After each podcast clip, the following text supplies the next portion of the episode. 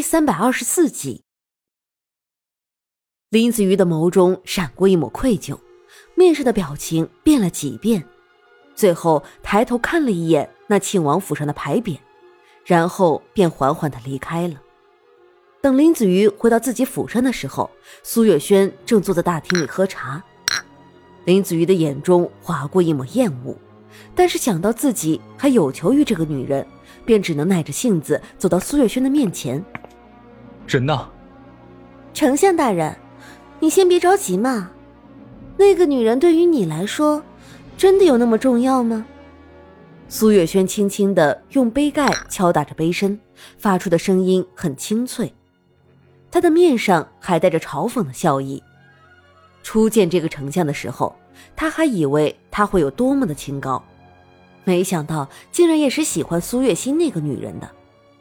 那个女人的桃花还真的是多到让人嫉妒。苏月轩，不要以为你是苏月心的姐姐，我就不敢动你。他人到底在哪儿？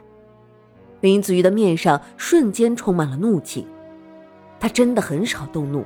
因为没有什么事是能让他生气的，可是现在，为了苏月心，他发现他生气的次数真的是越来越多了。丞相大人，不得不说，你的演技真的是好到让人不得不相信呢。苏月轩拍了拍手，顿时从阴影里走出一位女子，她的身上穿着华贵的服饰，头上戴着的玉簪更是价值不菲。让人一看就知道她的身份不简单。你派人跟踪我？林子瑜一看到这个女人，就知道了事情的缘由。丞相大人，何必做出一副吃惊的样子呢？你知道的，我不能这样放心你的。更何况我的手里还捏着一个筹码呢。你要是气急败坏的弄伤了我，我就在那个女人的身上弄出一模一样的伤口。你觉得怎么样？苏月轩看着林子瑜，不顾他脸上愤怒的表情，轻笑着靠近依纯。你怎么这么晚才过来？是不是又和沈炼说话了？苏月轩在看到依纯的时候，面上的表情一下子就变了，变得偏执和不耐烦。依纯这个女人，从一出生就拥有了高贵的身份和万千的宠爱，和她是多么的相像啊！可是依纯比他幸运，他有一个可以为了他放弃一切的父亲。可是他呢，在出嫁之后，父亲确定了他没有任何的利用价值之后，就把他一脚踹开了。凭什么？他就是要把这个女人高贵的头颅给弄折，让她对着他俯首称臣。我就要成亲了。依纯没有在意苏月轩面上的表情，而是直接对他道：“成亲。”苏月轩的眉头一皱，不知道为什么，心里渐渐的升起了一股不好的预感。和谁？沈炼。依纯傻笑着，不知道是不是因为太高兴而变傻了。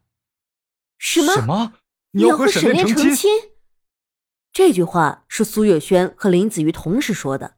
不仅仅是苏月轩觉得诧异，就连林子瑜也觉得这件事情是不可能的。沈炼这才刚刚失去了苏月心，为什么就这么快要另娶他人？你为什么能跟沈炼成亲？为什么？我不是跟你说过不许靠近沈炼的吗？你为什么不听我的话？苏月轩气急败坏的抓着依纯的衣服，大声的质问着：“你，我就是想要听你的话，可是你也应该知道，我的时间不多了。”我就是想在我死之前和我喜欢的人在一起，难道不可以吗？依纯挥开苏月轩的手，眸中的表情变得有些偏执起来。林子瑜站在一边，想要插话都插不上去。这两个女人一直在这里争吵，他还怎么从苏月轩的嘴里得知苏月心的下落？不行，你不能和他在一起！你怎么能和他在一起呢？他不会喜欢你的，一定不会的。苏月轩气得七窍生烟，他好不容易才把苏月心这个祸害给摘掉，现在又来了一个依纯，哪怕这个女人只剩下六个月的时间，他也等不了了。依纯这个贱人，根本就是故意在和他作对的。苏月轩，告诉我，苏月心到底在哪儿？林子瑜已经失去了所有的耐心，他掰过苏月轩的身子，问着他：“我不知道，我不知道。”苏月轩的脑子里很乱，他只知道他喜欢的男人即将要被其他的女人抢走了，他怎么还能坐得住呢？他的眸光变得猩红一片，看着依纯的目光越发的变得凶狠起来。他猛地挣脱开林子瑜的束缚，走到依纯的身边，一把掐住了依纯的脖子。“你到底想要干什么？”依纯扼住苏月轩的手，苏月轩的手劲儿很大，依纯被他掐着，差点窒息，所以他只能用这样的方法试图减轻一点自己的疼痛。依纯，我警告过你的，不要做出那些有失自己身份的事。你是郡主。怎么能做出这样的事情呢？你难道就不担心你的父亲会生气吗？苏月轩的嘴巴一张一合的，像是在说着什么重要的事情一样。依纯开始停止挣扎，看着苏月轩的表情变得有些空洞起来。林子瑜看到这里就知道苏月轩用的是催眠术。你怎么会催眠术？是谁教你的？林子瑜面色一变，再也不敢小瞧这个女人了。苏月轩没有理会林子瑜，他只是专心的控制着依纯，他想要依纯死，无比的想。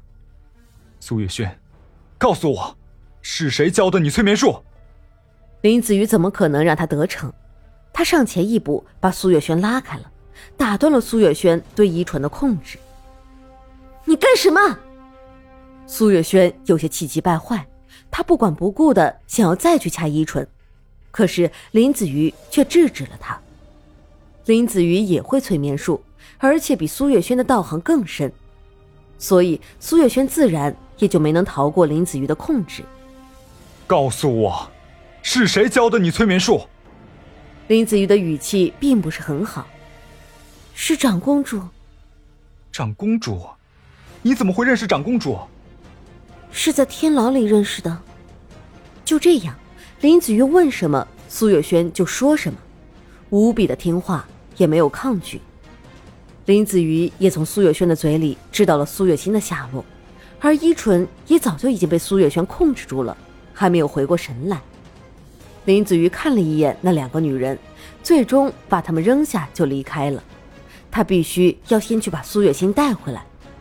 只是林子瑜不知道的是，在沈炼那边已经发现了一具尸体。你说什么？在那条河里发现了一具尸体。沈炼的眸中出现了一抹惊讶，他往后退了几步，一脸的不可置信。是的，王爷，那具女尸身上穿着的衣服，就是王妃的。陈星说到后面，声音越来越小，明明该心虚的人也不是他啊。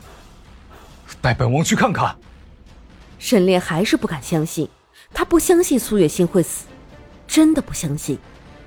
陈星带着沈炼一起去了那条河边，果然，苏月心的尸体已经被打捞了上来。经过河水的浸泡，苏月心的尸体已经变得面目全非，看不出本来的样子。但那服饰却分明就是苏月心穿的衣服。王爷，这尸体是从河道的下游找到的。这条河流异常凶险，王妃在河里的时候，脸碰在了礁石上，脸上划了几道很深的口子，深可见骨。陈星说着，有些不忍心了。深可见骨。沈炼的面上出现了一种很悲痛的表情。